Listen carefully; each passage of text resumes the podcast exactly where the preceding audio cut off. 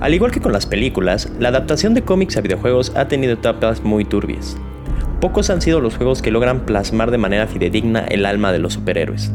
Rocksteady decidió romper con esta maldición en 2008 y nos entregó lo que probablemente sea el mejor videojuego no solo de Batman, también de cualquier superhéroe. Platiquemos cómo fue que Batman Arkham Asylum revolucionó las capas de jugabilidad y además trajo una historia original extraordinaria. Esto es, un poco de todo. Comenzamos.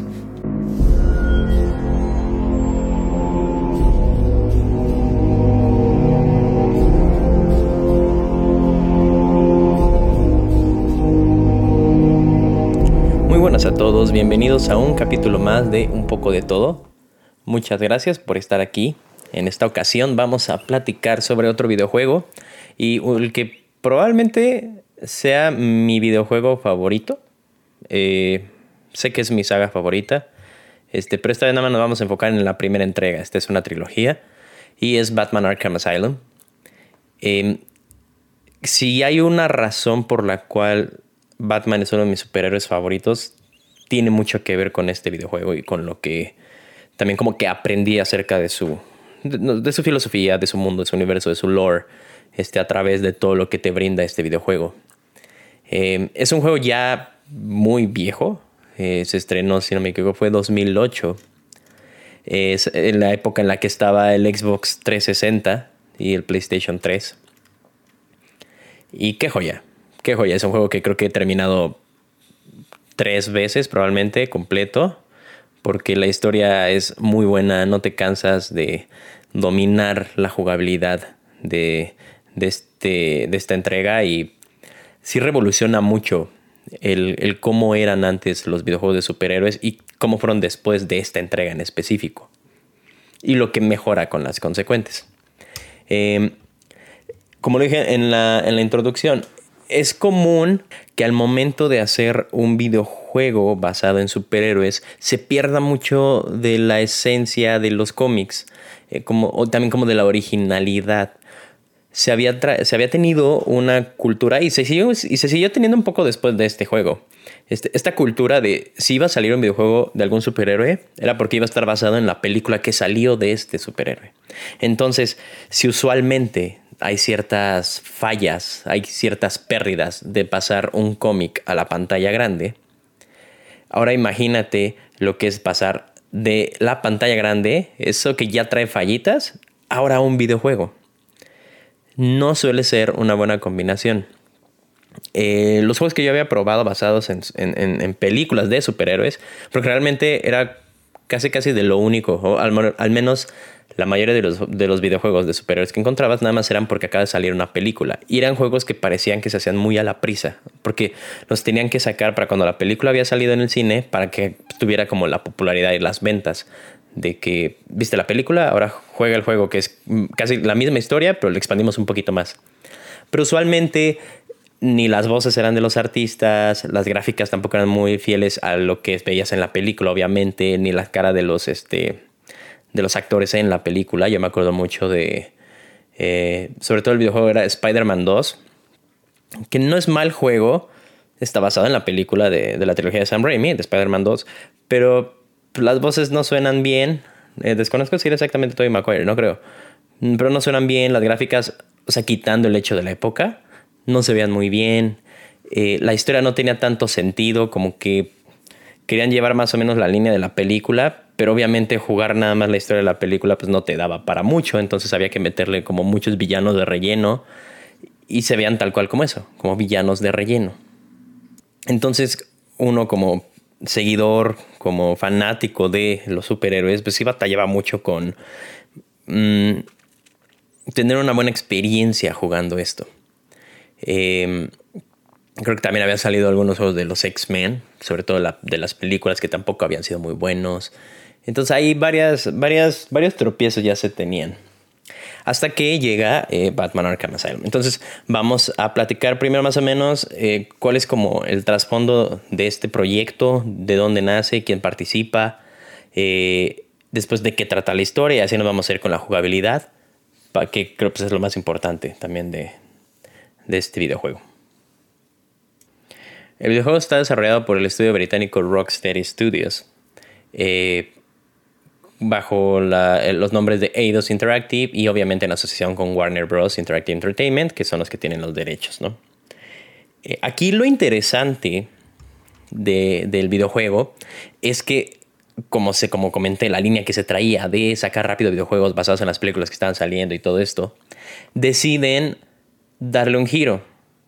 Y en lugar de basarse en alguna película, alguna historia ya hecha, deciden hacer una historia nueva y original. Y para esto se contrata a Paul Dini. Paul Dini es un veterano escritor sobre Batman y lo recordarán también por, eh, obviamente, por Batman eh, The Animated Series, esta serie animada de Batman de los 90 que fue exitosísima. Y justo gracias a la participación, yo creo también de Paul Dini, consiguen como actores de voz a al mismo Kevin Conroy, Mark Hamill y Arlene Sorkin, que son los que prestaron su voz para Batman, Kevin Conroy, Mark Hamill como The Joker y Arlene Sorkin como Harley Quinn en la serie animada. Entonces ya desde un inicio ya estás obviamente pegando a la, nostalgia y pegándote al, éxito que tuvo esta serie con estas voces legendarias para brindarlas en el videojuego. Entonces le da un toque totalmente distinto. O sea, tener interacciones entre Mark Hamill y, Kevin Conroy es, fantástico. El Joker, aquí yo creo que también eh, se habla mucho obviamente del Joker en, las películas, que es lo más popular. Pero mi Joker favorito creo que es el de Mark Hamill. Eh, el de la serie es bueno, pero no deja de ser una serie animada más enfocada como al público en general, un poco a los niños. Aquí ya no tanto. No es un juego exactamente para adultos, pero sí es un Joker más serio. En cuanto, bueno, más crudo, vamos a decirlo, no serio, más crudo. Y este Joker es fantástico, este es mi Joker favorito. Y Arlene Sorkin con Harley Quinn, pues recordemos que Harley Quinn nace para la serie animada de Batman. O sea, ella fue creada específicamente para esa serie. No había eh, referencia sobre Harley Quinn en ningún cómic anterior a esta serie. Y obviamente ella ser la primera en, este, en brindarle voz, brindarle vida en general, porque repito, no, había, no, había, no habíamos visto a Harley Quinn en ningún, este, en ningún otro formato, pues también le brinda toda la personalidad a, a esta secuaz de, del Joker, que también es fantástica la dinámica y la química sobre todo, ¿no? Que tienen los tres en general, pues, trabajaron juntos muchísimo tiempo. Entonces, en el desarrollo todo iba bien traes a una mente maestra para escribir eh, el juego en, conjunto con los, las, personas que están en el estudio Rocksteady. Eh, ya tienes a los actores, perfecto. Eh, hay inspiración muy fuerte, se platica, sobre, bueno, para la historia de Batman con varios trabajos de Neil Adams y de Frank Miller, obviamente.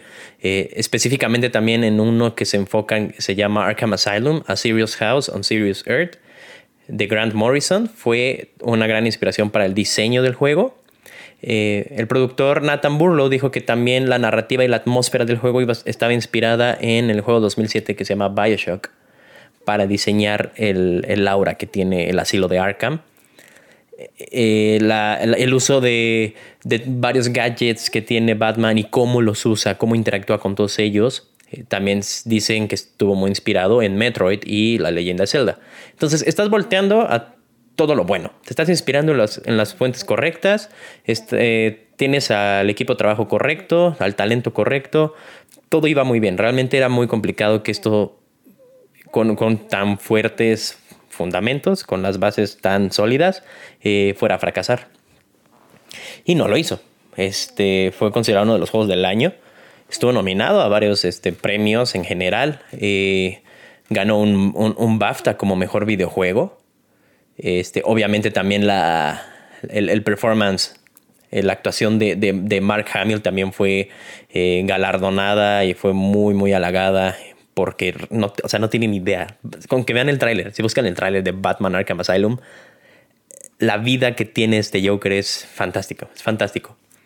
Y en general, en, críticas, pues eh, salió como con 90 saltos en la mayoría de los medios. En 9.3 en IGN, en Metacritic promedio 93, también más o menos 93-92. Eh, entonces es un juegazo. Y también como decirles, eh, hay de dos. O sea, si te gustan los videojuegos y realmente a lo mejor no te gusta tanto Batman, deberías darle la oportunidad. Y no solo es un gran juego en sí, eh, pero neta te vas a enamorar del personaje y de su universo. Ahora, si no te gustan los videojuegos, pero te gusta Batman, yo creo que también sería una buena idea darle una probada, ¿no? Si tienes por ahí alguien que te preste algún Xbox 360, bueno, ya están remasterizados para las nuevas generaciones, pero con que puedas jugarlo o incluso veas como la historia, el gameplay en internet, en YouTube, este, que alguien más lo esté jugando, pero tú veas realmente de qué va la historia y cómo, y, cómo se desenvuelve Batman, es, es fantástico. O sea, realmente eh, vale muchísimo la pena. Porque también, eh, como todo buen juego, se apoya también muchísimo de eh, como material extra, por decirlo así. Entonces, cada, cada enemigo que tú vas conociendo desbloquea una entrada como en la, en la base de datos de Batman, que está en el menú principal, en el que puedes ver sobre su historia, tiene como un perfil psicológico, eh, tiene una descripción eh, física detallada, cuánto mide, color de ojos, color de piel, nombre, apellido, primera aparición, también tiene la primera aparición de ese personaje en el universo de Batman. Eh, si fue desde Detective Comics o en Batman número tal o la serie animada, todo, todo, todo está desglosado. Viene también este, cada personaje, qué habilidades este, tiene, qué debilidades tiene. Entonces, eso fue realmente también lo que me hizo interesarme muchísimo más, no solo por Batman, sino también por sus villanos, porque creo yo que los villanos de Batman son de los mejores villanos que existen. Tienen muchísimo trasfondo, la mayoría de ellos. Eh, mucho donde ver, hay mucho análisis ahí. Entonces, gracias a que cada que desbloqueaba eh, una nueva entrada de algún villano, me ponía a leer todo lo que decía y, y pues ibas aprendiendo, ¿no? Digo, para para los que nos gusta esto y conocer más y saber más como pues, de dónde vienen, qué origen tienen, por qué son villanos, todo este rollo, eh, es bastante entretenido. Y aprendes bastante, aprendes bastante acerca de, algo que te gusta en este caso. Ahora, en cuanto a la historia, eh, como dije, historia original, nada más hecha para el videojuego, no se había visto en ningún lado, tal cual como está escrita. Eh, la introducción es muy interesante. Todo se desarrolla en el asilo de Arkham. Aquí el asilo de Arkham está como en una en una islita separado de, de Gotham City. Es una isla muy grande, son varios los, las secciones que tiene Arkham, son como los edificios. Y se sabe que Arkham es donde mandan usualmente a los villanos más peligrosos y más fuertes de Batman. Eh, creo que existen al menos en este universo mencionados, existen dos, prisiones principales, que es Blackgate, que está en Ciudad Gótica, y Arkham Asylum, que es lo que está aquí en esta isla. Entonces el juego comienza, el juego comienza con que Batman acaba de capturar, o sea, se ve el Batimóvil recorriendo la ciudad, la batiseñal, y Batman acaba de capturar al Joker.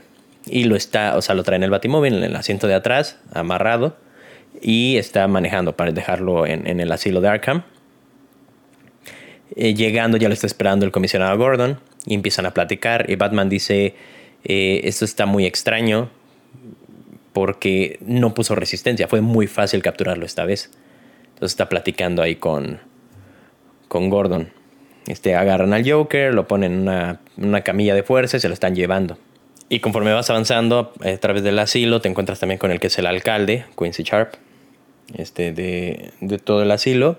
Y eh, empiezan a llegar como en, otra zona de seguridad, están llegando muchos reos de Blackgate, que son los secuaces del Joker, que todos estaban en Blackgate, pero hubo un incendio en Blackgate y los tuvieron que trasladar al asilo de Arkham. Entonces, casualmente están llegando todos los secuaces de Joker al mismo lugar donde acabamos de dejar al Joker. Obviamente, eh, pasando los filtros de seguridad también más cañones. También te vas encontrando con Killer Croc, que es el, primer personaje que te presentan ahí.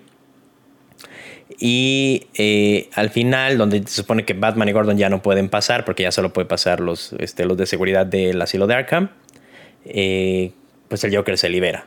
Joker se libera, escapa de donde está, este, golpea a todos ahí y le dice a Batman, acabas de caer en mi trampa, bienvenido a la casa de la locura, esta va a ser una gran noche. Eh, y ahí así empieza el juego. El Joker se escapa, pero no es su plan salir de Arkham. Por alguna razón, él quiere quedarse ahí, pero está libre por todos lados. Entonces empieza a liberar a más prisioneros, y obviamente se junta con todos sus secuaces, toma el control total del asilo de Arkham y su objetivo principal es tomar el control del el veneno de Bane, que es este Venom, se llama, tal como el enemigo de Spider-Man, Venom. Ok. Este es lo que quiere tomar control sobre eso, lo empieza a experimentar en varios de sus... Em, de sus secuaces, entonces con varios enemigos te enfrentas que están como todos deformes porque están experimentando el, veneno de Bane en ellos, entonces están gigantes. Y el plan del Joker realmente es tener acceso a la doctora Young, que está en, eh, trabaja ahí en Arkham, que está desarrollando un veneno más potente que se llama Titan. Es una versión muchísimo más poderosa de la que tiene Bane. Entonces está experimentando con Bane para desarrollar Titan justamente eh, su intención es ayudar a pacientes a sobrevivir terapias muchísimo más extremas. Ese es como su objetivo. Eh, alguien había estado eh, financiando este proyecto y había sido justamente el Joker en secreto. Lo que Joker quiere es usar Titan para hacer un ejército de superhumanos, o sea, de monstruos a, su mando y poder, no sé, conquistar el mundo. No tengo idea. Hasta ahí llega el plan realmente. Pero ese es el, ese es el problema. Entonces, es la, es la premisa del videojuego. Aquí lo, padre también es que no solo es el Joker, ¿no? También ya mencioné tantito a, Killer Croc. Eh, obviamente sale Harley Quinn. Y te encuentras con otros varios excelentes villanos. Que es eh, Victor Sass, el mismo Bane, eh, el Espantapájaros y Hiedra Venenosa, Poison Ivy. Eh, y también hay muchísimos guiños. También está muy cañón. Hay muchísimos easter eggs a lo largo de todo el videojuego. A cosas clásicas de Batman. Que si algún, algún, este, algún cómic, algún otro villano. Ves muchas referencias a varios grandes villanos de Batman que realmente no toman eh, papel en esta historia. Pero tomarían relevancia en futuras entregas. Como Clayface, Ra's al eh, el ventrílocuo eh, el Pingüino, Jack Ryder, Mr. Feast, Two-Face, eh, Catwoman y el fundador de, Arkham, que es Amadeus Arkham. Ah, y obviamente de Riddler, el acertijo, también estaba, está muy presente. No lo vemos físicamente, pero sabemos que está por ahí. Porque en el juego también hay muchísimos acertijos. Ya que estamos hablando de los acertijos, pues vamos a comentar eh, sobre como las diferentes capas que tiene este videojuego. Eh, la primera, y yo creo que la más importante, o al menos la que más me gusta, el sistema de combate. Está muy cañón. Realmente pocos, bueno, ya no, porque esto o sea, fungió como un parteaguas, como un punto de inspiración para muchos sistemas de combate que vinieron después en los videojuegos. Eh, usualmente está, uno, está acostumbrado a nada más apretar el botón de golpear fuerte, golpear, golpear quedito y ya. Y esa será más o menos la pelea y hacer ciertos combos, ¿no? Que si aprietas XXY, YXY, cosas así, ya con eso ya vencías a, todo mundo. Aquí le agregan mucho, eh, mucho dinamismo al, sistema de combate. Eh, sobre todo, aquí Batman siempre está en desventaja. O sea, tú llegas a tener combates contra grupos de 20 prisioneros. Así, todos al mismo tiempo. Eh, aquí lo, importante es tener atención en todos. Batman tiene un, eh, como vamos a llamarle, como un sentido de alerta. Parece como si fuese un sentido arácnido, en el que cuando te van a pegar, tú tienes que apretar Y o triángulo, dependiendo en dónde juegues, y haces un contraataque. Pero eh, mientras estás pegando a uno, te, intenta pegar otro prisionero, entonces tienes que reaccionar a ese. Y el chiste ahí es hacer un combo lo suficientemente largo, ¿no? sin recibir golpes. Aquí los golpes realmente te quitan mucha vida. O sea, un golpe, un simple puñetazo te baja bastante vida. Y no, te, no hay forma de curarte hasta que termines la pelea. Y dependiendo de la cantidad de puntos que hiciste en tu combo, es cuánta vida eh, se te rellena en, Batman. Entonces, durante la pelea realmente no tienes forma de, eh, de curarte. Tienes que terminar la pelea o morir y es, eh, realmente es bastante fluido. De hecho, mucho del material extra fuera de la campaña principal son retos de pelea, en el que hay varios retos de Batman en pelear contra determinado grupo de enemigos o hacer el combo más largo. eh, sin que te golpeen o intentar usar varios gadgets. Esa es otra ventaja. Hay muchísimos gadgets. Tienes que el, el, el Batarang, tienes la Batigarra, vamos a decirlo, el gel explosivo. Eh, ¿Qué otra cosa tienes aquí? El doble Batarang, Batarang con, con control remoto. Y durante la pelea los puedes usar de manera rápida como ayudas. Y todo va ah, sumando para tu combo. Y si usaste variedad de golpes y varios contraataques y además finishers, porque conforme vas untando el combo, si llevas 20 golpes seguidos, ya puedes hacer un super golpe. Eh, o puedes usar como invocar murciélagos para aturdir a todos los enemigos. Usas mucho tu capa, también ese es otro que se le agrega. O sea, nada más hay un tipo de golpe, un contraataque y usar a tu capa. Tu capa aturde a los enemigos y les puedes dar golpes más repetidos. La capa usualmente también se usa para aturdir a enemigos más grandes que te bloquean los golpes normalmente. Entonces, es un sistema de combate muy cañón y dominarlo es bastante satisfactorio. Eh, Dependiendo de la dificultad en la que lo hagas, eh, puede ser más o menos difícil. Eh, la dificultad más complicada no te dan indicador de contraataque, entonces debes poner mucha atención, o sea, literal estar viendo a todos los enemigos para ver quién está a punto de pegarte y apretar el botón de contraataque a tiempo. Ese es el reto más cañón. Pero en general no es un sistema de combate muy, muy, muy, muy complicado, no. Creo que hay otros juegos que es todavía un poco más complicado. Y te digo, es muy divertido. Realmente es, mi parte favorita del videojuego en el, el poder derrotar a, un grupo de 50 prisioneros al mismo tiempo. ¿Cómo le haces? No tienes idea. Pero es de estar saltando, esquivando, golpeando un lado a otro y poner atención en todo, ¿no? Y esta, como estas ganas de hacer el combo máximo, de 100 golpes sin que alguien me, toque, porque cuando te pegan se termina el combo. Y, y, después pasar a hacer los retos que hay aparte de la campaña y seguir como dominando esto. Aparte, la fluidez del juego es muy buena. Además de que ya usa este. En ese momento eran unas muy buenas gráficas. Era el Unreal Engine número 3, que era de lo más innovador en ese momento. Y las gráficas eran muy buenas. Y se, te digo, se sentía bastante fluido todo el combate. Ahora, lo que es la segunda parte del juego, como la jugabilidad, otra capa. Eh, además de las peleas que tiene Batman, aquí se revoluciona muchísimo con el ámbito del sigilo. Hay muchos escenarios, hay escenarios que son eh, específicamente para pelear, ¿no? en, todo el mapa, en todo Arkham Asylum, hay escenarios que son como para pelear, arenas de pelea, y hay otros que son arenas de sigilo. Suelen ser cuartos muchísimo más grandes, con varios niveles, me refiero a, vamos a decir, como planta baja, escaleras, como tres pisos, vamos a decir. Y hay eh, son como andamios, bueno, vamos a llamar como si fueran gárgolas.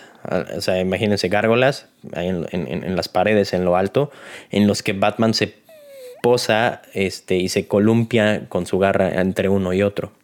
Eh, la idea siempre es que Batman llega a este lugar sin que nadie sepa y hay muchísimos enemigos patrullando el mapa y tienes que ir eliminando a uno por uno de manera sigilosa.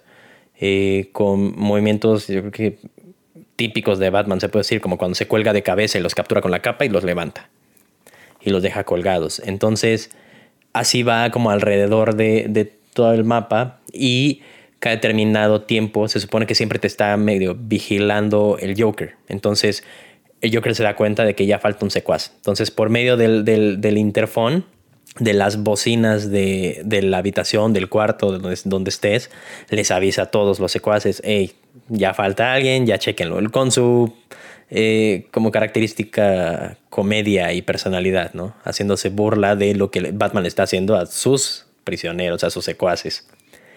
Y se empiezan a poner nerviosos. Batman tiene una visión de rayos X en su máscara y puedes ver a través de las paredes eh, tal cual la silueta realmente es como el esqueleto de cada uno de los enemigos para que sepas exactamente dónde están todos. Debes tener ubicados a todos. Y también va midiendo su ritmo cardíaco. Entonces te empiezas a dar cuenta cuando se empiezan a poner ya más nerviosos porque falta uno, más nerviosos porque ya desaparecieron dos y después están, así aparece como paniqueado porque ya nada más queda ese solo prisionero y ya no sabe qué hacer. Entonces es muy padre porque tienes que jugar muchísimo con, eh, con trampas, eh, con distraerlos, eh, atraerlos a algún lugar en específico para que después tú puedas ir a atacarlos ahí. te columpias en los techos, te puedes meter abajo como de, son como de, no son alcantarillas tal cual, pero son como ventilas en el piso, en el que puedes irte agachado y los estás viendo desde abajo y ya sales y los atacas y te vuelves a esconder. Usualmente, eh, la, idea es que tú completes todo el mapa de manera sigilosa. Si te descubren, usualmente todos estos enemigos están armados y eh, una ráfaga de disparos te mata casi automáticamente. Es muy complicado salir de eso y sobrevivir eso o meterte en una pelea este, cuerpo a cuerpo con todos, porque todos están armados. Entonces, el mismo juego te, te impulsa a que sí lo intentes hacer de manera sigilosa completamente, usando, varias, o sea, todas las cosas que tienes a tu disposición. Eh, conforme avanza el juego, eh, el Joker, al darse cuenta de la efectividad que tiene Batman, decide ponerle unos, son como unos collares a todos sus, a todos sus secuaces, perdón, que miden su ritmo cardíaco. Entonces, en el momento que Batman noquea a alguno, ese, el, collar empieza a emitir un ruido y ya le avisa a todos que ya alguien ya está noqueado. Porque obviamente Batman no mata, entonces todos siguen vivos, ¿no? Nada más están noqueados de gravedad y, probablemente necesitan muchos años de terapia intensiva, pero no están muertos. Entonces, eso es lo importante. Batman no mata en este videojuego. Entonces, esa parte también, de hecho, también hay varios retos fuera de la campaña que se enfocan mucho en el sigilo. Entonces, en el que tienes que limpiar todo un mapa en determinado número de, o sea, de, minutos o segundos. Eh, o limpiar el mapa con estas tres estrategias, como desde abajo de una ventila, eh, desde colgado de una de las gárgolas, o distrayéndolos con un este, este batarang, cosas así. Entonces está bastante divertido y y es muy padre la, digo, la interacción que tienen con entre ellos, o saber cómo reacciona. Creo que también es algo bastante revolucionario en el momento de este videojuego, que es la inteligencia artificial que tienen los, los personajes, el cómo reaccionan a tus acciones en el juego, como ya en el momento que a lo mejor ya se ponen muy nerviosos, ya se van en pareja. Entonces ya, ya, no, ya no hay forma en que, o sea, que dejen solo a uno de ellos. Siempre van en pareja porque ya están muy nerviosos. Entonces es más difícil como atacar a uno en específico. Y bueno, estrategias hay muchas, pero esa es como la otra parte de, del juego. Y la tercera, que pues es la, vamos a decir, todas son interesantes, pero es la menor para mí. Es a lo mejor la parte un poco de los acertijos. Eh, hay muchas zonas en las que tienes que, resolver ciertos acertijos, tienes que usar este, este, visión de rayos X para poder encontrar palancas, botones o pistas que te ayuden a seguir avanzando en el, en el juego y en el mapa. Además de que, como dije, que salía el Riddler, el acertijo, eh, se hacía presente de manera nada más como indirecta, porque nunca lo ves, pero se supone que él te dejó muchos acertijos a lo largo del mapa. Puede ser que sea la parte más tediosa del juego. O sea, si tú lo quieres completar al 100%, tienes que completar todos los acertijos entonces hay zonas en las que en el momento que tú entras te ponen un acertijo en la pantalla, sale un acertijo ahí y tienes que, eh, como se puede decir, como tomarle captura. O sea, si tú dejas apretar el botón de la visión de rayos X, toma una captura de lo que estás viendo y eso soluciona el acertijo. Es como tomar una foto. Entonces eh, te está haciendo un acertijo de algún, no sé, alguna pintura que hay cerca. Tienes que descifrarlo, ir a la pintura, tomar foto y ya cumples con el acertijo. Y además, a lo largo del mapa hay muchísimos trofeos que son un signo de interrogación, regados, que tú nada más vas y recoges, tal cual. Son muchísimos. Entonces, eso no te dan, o sea, no hay pista alguna. Tú tienes que buscarlos así en cada rincón del mapa para poder completar todo, todo el juego. Repito, esa es la parte más tediosa del videojuego porque si uno quiere sacar todos los logros, tiene que hacer todos los acertijos. Y se ha hecho un poquitito más tedioso conforme va, este, van, va avanzando como la saga, porque el mapa es más grande. Entonces, un mapa más grande, mayor cantidad de acertijos, mayor cantidad de trofeos, mayor cantidad de retos. Y usualmente es lo que se deja como hasta el final. Pero se hace uso, se hace uso de todo las, de varios, o sea, de varios gadgets que tiene Batman. Eh, en esta entrega, obviamente, al ser la primera donde menos gadgets tú, tú tienes y los vas desbloqueando poco a poco. Porque también es parte de la historia, en el que en el momento que la historia empieza, Batman no trae nada y casualmente, bueno, obviamente él tiene también una baticueva ahí en la isla de Arkham, a la que después tienes acceso para este, pues rellenar tus gadgets, tu munición y todo esto y ya seguir avanzando. Eh, otro detalle muy importante que a mí me gusta mucho es que conforme avanza la historia, más se van madreando a Batman, se empieza, se empieza a ver más demacrado él físicamente. O sea, si le ves el traje roto, la capa ya después para el final ya tiene, está llena de hoyos, está todo golpeado, este, el traje ya está todo rasgado, eh, quemado, bla, bla, bla, bla, conforme va avanzando. Un dato muy curioso hablando de la capa. Eh, hubo un equipo de programación y de animación que estaba específicamente enfocado a la animación de la capa de Batman. Literal. O es un juego que tomó, ¿qué te gusta? Como alrededor de, creo que fue 20 meses. Creo que fueron 20 meses lo que, lo que tardaron en hacerlo. 20, 21 meses. Eh, con un equipo de 40 personas que para cuando terminó el juego tuvo que ya expandirse a 60. Eh, y, digo, y un equipo específicamente enfocado en hacer la capa.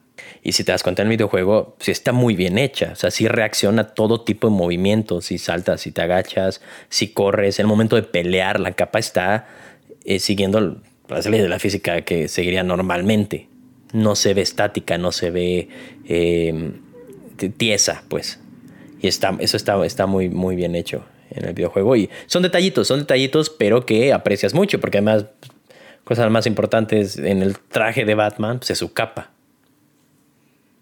Y ya por último, yo creo que uno de los también toques más importantes e interesantes de esta, de esta entrega es la pelea con los jefes.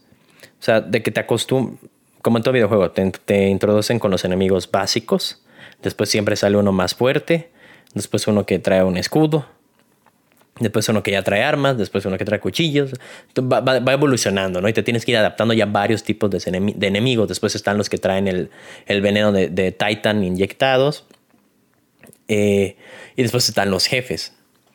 Este, hay, hay, una parte en la que te enfrentas a, a, Bane, es bastante rápida, esa no está tan larga. Hay una parte en la que te enfrentas a Victor Sass, es de las primeras, porque en sí Sass no es el villano más este, retador que existe.